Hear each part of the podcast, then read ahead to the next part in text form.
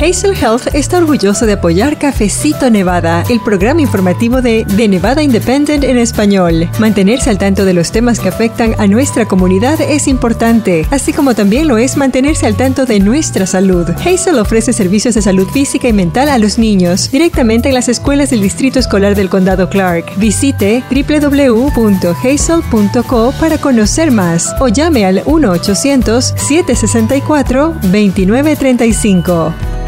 A principios de agosto, el gobierno de los Estados Unidos declaró una emergencia de salud pública nacional por el brote de viruela del mono. Ante el alza de casos a lo largo del planeta, la Organización Mundial de la Salud también declaró la enfermedad como una emergencia de salud pública internacional. ¿Qué significa eso para la población? ¿Quiénes se pueden contagiar? ¿Dónde se puede obtener la vacuna en Nevada? ¿Y qué podemos hacer para prevenir contagios? De eso y más, platicamos hoy con el doctor Fermín Leguén del Distrito de Salud del Sur de Nevada. Bienvenidos a Cafecito Nevada.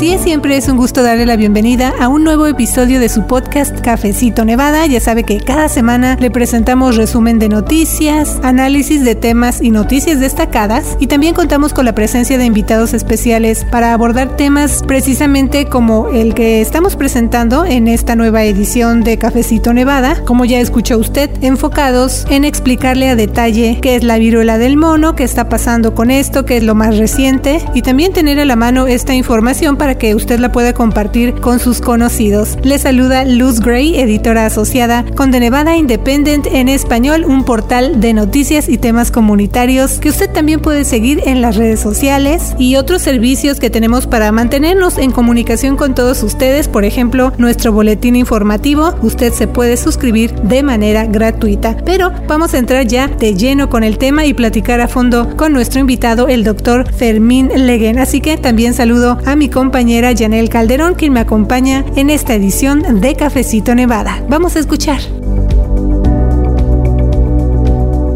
Bueno, doctor, muchas gracias una vez más por venir a Cafecito Nevada. ¿Cómo está? Hola, muy bien y muchas gracias por invitarme a su programa. Es, es un gran honor para mí participar en esta colaboración con ustedes y, por, intercambiar eh, opiniones acerca de qué está sucediendo aquí en el condado de Clark, con, en este caso con la enfermedad de monkeypox o eh, viruela del mono, como también se llama en español. Sí, doctor Leguen, ¿qué significa que hay ahora una emergencia de salud pública nacional? ¿Significa que la viruela del mono es otra pandemia? Es decir, vamos a ver un escenario similar a los primeros días de la llegada del coronavirus, con largas filas que personas quieren vacunarse y gente que esté en su casa? Eh, no, es, eh, o sea, esta declaración de emergencia de la Organización Mundial de la Salud no tiene el nivel de, una declaración de pandemia, porque en este caso se trata de, la transmisión de esta enfermedad que se ha identificado en varios países del mundo, pero no a nivel de constituir una pandemia, pero sí a un nivel que, es importante que, los países afectados y aquellos que, tienen eh, límites con ellos, pues presten más atención a las medidas de control y prevención de esta enfermedad. En nuestro país ya se han reportado eh, cerca de 3.000 casos de la viruela del mono, de los cuales eh, hasta el día de hoy en el condado Clark se han reportado 75 casos y por tanto eh, a nivel nacional el gobierno federal declaró una, una emergencia para precisamente controlar esta enfermedad y también sobre todo porque esa declaración de emergencia eh, facilita la distribución de recursos para prestar eh, atención médica en los distintos centros de salud y comunitarios, así como también liberar recursos que se pueden utilizar para la prevención y control de la enfermedad. Y doctor, como mencionamos al principio del programa, se ven imágenes, hay mucha información, predomina también en social media, ¿no? En las redes sociales. Pero eh, esta es una enfermedad nueva. ¿Cuáles son los síntomas y cómo se contagia la viruela del mono? Claro, sí, no, eh, no es una enfermedad nueva, es una enfermedad que se identificó este virus en, en el año 50 en Europa eh, estudiando monos provenientes de Singapur, como, y eso era parte de la actividad de vigilancia epidemiológica de la viruela que en ese tiempo todavía no se había eliminado. O sea, me refiero a la viruela como tal, no a la viruela del mono. Lo que sucede es que en el principio de los años 70 es cuando se reportan los primeros casos humanos de esta enfermedad en África. Y a partir de ahí pues se han ido identificando, reportando casos humanos eh, mayormente en la zona de, África Central y África Occidental, que es donde existe lo que se llama una transmisión endémica, o sea que, que el virus se mantiene eh, circulando de manera permanente a niveles relativamente bajos pero presente en esas comunidades. Hasta este año no, no, no existía transmisión local de este virus en, en, el resto del mundo. Sí, y le preguntaba también, doctor, pues cuáles son los síntomas y cómo se contagia, ¿verdad? Claro, sí, eh, los síntomas de la enfermedad eh, inicialmente se, se, puede manifestar con síntomas generales parecidos a un estado eh, gripal, fiebre, dolor de cabeza, eh, malestar general, dolores musculares y después pueden aparecer lesiones eh, cutáneas ya sean vesículas, pústulas en distintas partes del cuerpo. Generalmente las lesiones de la piel que comienzan en la región de la cara y después se extienden al resto del cuerpo cómo se contagia también, porque eso es muy importante, ¿no? También tenemos ahí muchos datos, pero queremos preguntarle a usted qué es eh, este contagio para que la gente sepa, ¿verdad? Sí, correcto, sí. Con relación a esta enfermedad y contagio es importante y eh, señalar que esta enfermedad es una enfermedad que puede afectar a cualquier persona en la comunidad. Es una enfermedad que no está limitada a ningún segmento de la comunidad y me refiero a esto porque los casos que se han reportado predominan en la población gay, pero también se reportan casos en personas que no tienen esa orientación sexual. O sea, ¿cómo es que se transmite esta enfermedad? Esta enfermedad se transmite predominantemente por contacto físico, íntimo, eh, bien cercano. También se puede transmitir a través de, besos, abrazos prolongados, actividades sexual o simplemente las personas manteniendo un estrecho y prolongado eh, contacto físico cercano. Esa es la, la forma en que mayormente esta enfermedad se transmite. Ahora, existen otras formas de transmisión que son menos frecuentes. Por ejemplo, puede transmitirse por, eh, a través de la respira, eh, secreción respiratorias, pero requiere una exposición prolongada que se considera que necesite la persona estar expuesta dos, tres horas para que exista la posibilidad de transmisión a través de secreciones respiratorias y sobre todo que sea una cercanía eh, entre estas personas expuestas y la fuente. También se han reportado casos de transmisión a través de la placenta, o sea, de la madre eh, embarazada al feto. Se han reportado casos de esto y también puede, puede transmitirse por secreciones que estén depositadas en, en materiales como por ejemplo las mesas, las sillas o esas superficies, también se pudiera transmitir de esa manera. Pero la, la forma predominante con que, que, con más frecuencia se observa es a través del contacto físico cercano y prolongado. Doctor, entonces para enfatizar, la viruela del mono es una enfermedad únicamente de transmisión sexual y con eso que el momento se está impactando más a la comunidad homosexual, bisexual, ¿qué deben saber las personas que dicen, bueno, yo no soy parte de esa comunidad, eso a mí no me afecta? No, gracias. Bueno, por eso me refería anteriormente y es muy importante recalcarlo, que esta es una enfermedad que no está limitada a la población eh, gay o de preferencia sexual. Esta es una enfermedad que puede afectar a cualquier persona. Eh, lo que sí sabemos que los casos están mayormente reportados en, en ese grupo, pero no quiere decir que no se, se enfermen otras personas también. Desde el punto de, vista de prevención, se recomienda que cuando una persona eh, presenta estas lesiones de la piel que son sospechosas de, de la viruela del mono, primero acudir a, a, a, buscar servicios médicos para que le hagan un diagnóstico a ver si realmente es la viruela del mono, porque hay otras enfermedades que pueden causar lesiones en la piel que se pudieran confundir con ella. Es importante cubrirse estas lesiones, que, por ejemplo una persona tiene, tiene ese tipo de, de, lesiones, usar que ropa, camisas de, o, pullovers de mangas largas, eh, no en vez de chores, pantalones, o sea, cubrir esa superficie puesta lo más posible. Eh, lo segundo es quedarse eh, en casa para evitar el, contagio a otras personas que, que, pudieran estar expuestos a ellos. Y también en la casa el uso de la máscara por el hecho de riesgo de la transmisión respiratoria, que aunque no es el riesgo que vemos en COVID, que, que COVID es una enfermedad que se transmite con una facilidad extrema, esta, esta enfermedad no pero en el caso de, los posibles contactos dentro del hogar, que las personas van a estar pues, cerca de uno del otro posiblemente con más tiempo, más frecuencia, pues se recomienda que esta persona use máscara igual que las personas que comparten esa vivienda. Lo ideal sería que la persona tuviera una habitación para, para él o ella mismo, eh, que tuviera un baño eh, disponible para esta, para esta persona individualmente. En el caso en que no existe esa posibilidad porque todas las casas no tienen o sea, 10 baños a veces.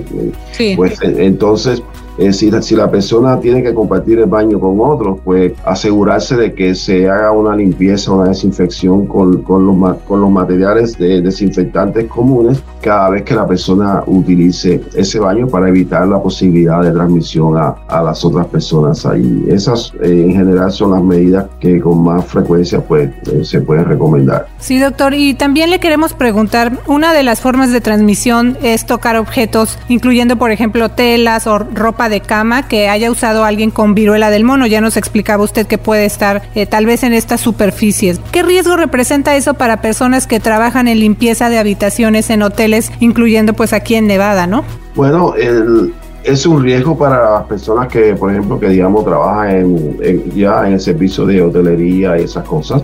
Pero también es importante recordar que, que, estos servicios tienen como parte de, su, de sus protocolos normales haya viruela del mono o no viruela del mono, medidas de protección para los trabajadores, o sea que es el, uso de guantes cuando están haciendo esa limpieza. ¿Para qué? Para evitar la exposición, porque no es, no es, solamente la viruela del mono, hay muchas otras condiciones que un trabajador puede adquirir por, por no ponerse guante cuando manipula estas eh, sábanas o otros eh, materiales en, en, esos sitios. Pero eh, si ellos cumplen con, con, los protocolos que tienen establecidos anterior a, a la viruela, pues la exposición, la posibilidad de contagio es, es mínima. Doctor, hemos visto que hay dosis limitadas de esta vacuna para la viruela del mono. De hecho, hasta ahora Nevada se le han asignado cerca de 7 mil dosis en total. ¿Qué tan eficaz es la vacuna? Y después le preguntamos pues quiénes son elegibles y demás. Pero vamos a hablar de la vacuna ahorita, ¿no? También para que la gente sepa que existe, si es que no lo sabía. Claro, sí, bueno, la vacuna existe, eh, es una vacuna que, que no es, o sea, no está oficialmente aprobada por la Comunidad del Mono. Esta vacuna está eh, originalmente aprobada para, la prevención de la viruela, que la viruela es una enfermedad que se eliminó eh, del, mundo en el año 77-78. Y, pero se hace esta vacuna como una medida de prevención contra posibles eh, efectos de la guerra biológica, esta serie de cosas. Pero esta vacuna se sabe que por la similitud entre el virus que produce la viruela del mono y la enfermedad de la viruela como tal, que son muy similares, estos, estos dos virus, se han hecho estudios en animales y se ha visto que, esta vacuna también eh, es efectiva contra la viruela del mono. No hay datos todavía como para decirte hoy es efectiva 95% en ser humano, eso porque no existe, pero sí se, se conoce la efectividad en, en animales. Y doctor, ahorita que estamos hablando de este tema y como decimos, se está viendo mucho, la gente lo está escuchando y pueden decir, bueno, yo me quiero proteger, ¿verdad? me voy a ir a vacunar, pero ¿quiénes son elegibles para obtener esta vacuna contra la viruela del mono y cómo la pueden adquirir? La disponibilidad de la vacuna en estos momentos en, en todo el país es, bien limitada. El gobierno federal está haciendo planes para distribuir mayor número de vacunas. Se piensa que en las próximas semanas puedan distribuir alrededor de 750 mil vacunas en todo el país, eh, lo cual parece un número eh, elevado, pues realmente cuando lo, lo, lo, dispersas por todas las ciudades y, estados, pues no lo es. Pero bueno, eh, nosotros aquí en el condado Clark eh, hemos estado recibiendo dosis en, el Distrito de Salud y se han ido administrando Nosotros esperamos que en las próximas semanas recibir más de, de mil dosis que a través del Estado, eh, como parte de la distribución que el gobierno federal está haciendo, y, y, esos números se irán incrementando. Ahora, ¿quién puede recibir la vacuna? Precisamente por la limitación del número de vacunas que existe hoy día, la, la, la, recomendación para la vacuna está en estos momentos mayormente limitada a las personas que han sido expuestas a casos confirmados de viruela. Sobre todo casos confirmados de viruela en los últimos 14 días. ¿Por qué? Porque el periodo de incubación de, de la enfermedad es eh, hasta 14, eh, 21 días. Entonces, estas personas que han tenido eh, contacto cercano a, a, esos casos, ya sea eh, contacto íntimo o, muy cercano, pues eh, se les, se, recomienda que reciban la vacuna. Eh, también otro grupo que también se recomienda como candidato a recibir la vacuna es personas, en este caso, personas que, que, que, han tenido relaciones sexuales de hombre a hombre o, hombre transgender, transgénero, ¿no? Uh. Eh, en los últimos eh, 14 días, porque han tenido relaciones múltiples y, y que nos, a, aunque no, no pueden decir que tuvieron re relación con alguien que, que está diagnosticado con el viruela del mono, pero han tenido, tenido múltiples relaciones con, con, con personas que, no, que, ellos no saben quiénes son. Esta, este grupo también es, es, un grupo de riesgo y también se le, se le ofrece eh, la vacuna. Eso, eso en general, en población general. Ahora, hay un grupo eh, profesional más limitado, que es el caso de, de las personas que trabajan en laboratorios que, que, hacen el diagnóstico de la viruela del mono y, y por el, el, hecho de que estas personas pudieran estar expuestas por su eh, característica de trabajo, pues también a estas personas se les ofrece la vacuna como de manera eh, preventiva. O sea, esa es la situación que tenemos. La vacuna eh, se, se ofrece en, en, dos dosis. Tiene que haber un mínimo de separación de 28 días entre la primera dosis y la segunda dosis. En el Departamento de Salud también tenemos eh, un medicamento antiviral, eh, se llama T-Pox, que también se le, se le, en este caso se le ofrece a las personas que han sido diagnosticadas con la enfermedad eh, a, a, forma de tratamiento. Y, y, y, también pues se ha visto que, que tiene un efecto eh, beneficioso para eh, you know, mejorar el curso de la enfermedad en estas personas. Y de hecho ya nos mencionó un poco uh, de esto, pero ¿qué han significado las declaraciones de emergencia en términos de nuevas inversiones, recursos y alcance? Bueno, por, la declaración de emergencia significa, por ejemplo, facilita el uso de, de por ejemplo, la vacuna, que es, se puede hacer un, un, lo que se llama un uso autorizado experimental, porque la vacuna está eh, oficialmente aprobada para la viruela, pero no para la viruela del mono. Entonces la puedes utilizar ahora de una manera no, experimental. También facilita que el gobierno federal o los estados, en este caso el gobierno federal, pueda desviar eh, recursos, eh, dinero, para invertir en, en prevención, tratamiento y y dedicar recursos para combatir la enfermedad en todo el país. Eso realmente eh, es lo que es, mayormente significa el hacer esta declaración de emergencia, que, que puedes activar recursos que, que, de otra forma el gobierno no, no podría hacerlo. Doctor Leguen, ¿qué tan grave es esta enfermedad de la viruela del mono? ¿Ha habido muertes a causa de esto? La, la enfermedad de la viruela del mono tiene dos variantes eh, principales una que se llama la variante de África Central o del Congo, que es la más agresiva, que, que se han reportado brotes epidémicos con alrededor de un 9-10% de mortalidad. Y tiene la variante que es de la que se conoce como de África Occidental, que es una variante menos agresiva, que la, que la mortalidad es más rara, puede ser de 1 o 2%. La, la variante de, de, este virus que está circulando en, en los Estados Unidos y en Europa es una variante que está más, más relacionada con la variante de, África Occidental, que es la variante más leve, que es menos capaz de producir mortalidad. En realidad, la mortalidad por esta enfermedad eh, fuera de África, o sea, en Europa, en Estados Unidos, ha sido bastante rara en estos momentos, yo no, los datos que tienen de, mortalidad en el mundo, que, que estaban reportados, creo que eran 8 o 10 casos en el resto del mundo, no había ninguno reportado como de los Estados, en los Estados Unidos. y como dije, ya en estos momentos en el país hay más de 3.000 casos reportados. La mortalidad por esta enfermedad está mayormente relacionada con el estado de salud de la persona, con las condiciones de vida, con el acceso a recursos sanitarios y demás. Y entonces por eso es que eh, realmente ha sido bien rara la mortalidad por esta enfermedad en el resto del mundo. Y bueno, ya pasamos, ya tenemos unos dos meses viendo cómo se, se, está desarrollando esta enfermedad. ¿Usted considera que el gobierno se ha tomado esto en la seriedad que se debería? ¿Que es un tema que no se está tomando a la ligera? No, eh, yo pienso que sí, que, que si la, se está tomando en serio, tan, tan en serio se está tomando que ha hecho esta declaración de emergencia.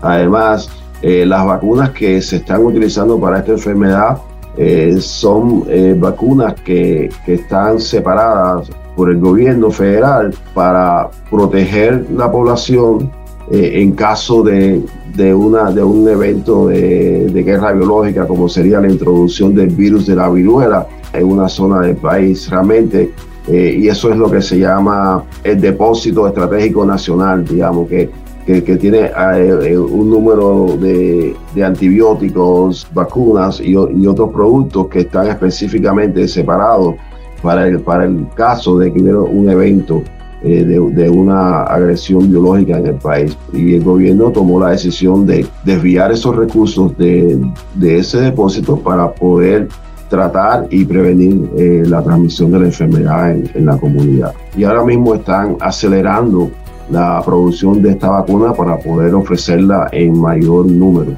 Muy bien, doctor, gracias. Desde luego vamos a seguir muy pendientes con lo que siga pasando con este tema de la viruela del mono. Eh, ¿Hay alguna otra cosa que le gustaría agregar que la comunidad deba saber? Eh, yo, eh, una vez más, enfatizar que esta es una enfermedad que puede afectar a cualquier persona, no es una enfermedad exclusiva de la comunidad gay, no eh, la orientación sexual no te protege contra la enfermedad y por tanto eh, es algo que debemos tomar seriamente, eh, sobre todo lo que es las precauciones y la educación que tenemos que, que, adquirir a través de las distintas informaciones de los medios. Eso es lo más importante. No, esto no tiene la capacidad de transmisión que tiene el, el COVID, o sea que no estamos hablando de algo similar al COVID, de que hay que cerrar las ciudades, nada de eso, no, eso no implica nada de eso, porque la transmisión es limitada, pero eh, eh, afecta a un segmento importante de la población y tenemos que hacerle frente. Así es, doctor, y de hecho ya centros comunitarios locales están tomando cartas en el asunto, están en contacto precisamente con autoridades de salud locales para actualizar sus sitios de internet con información acerca de la viruela del mono, recursos y también unir esfuerzos para mantener bien informada a la comunidad nevadense. Así que una vez más, muchas gracias, doctor, por haber venido a tomarse este cafecito Nevada. Gracias por invitarme a participar con su audiencia. Gracias, buen día.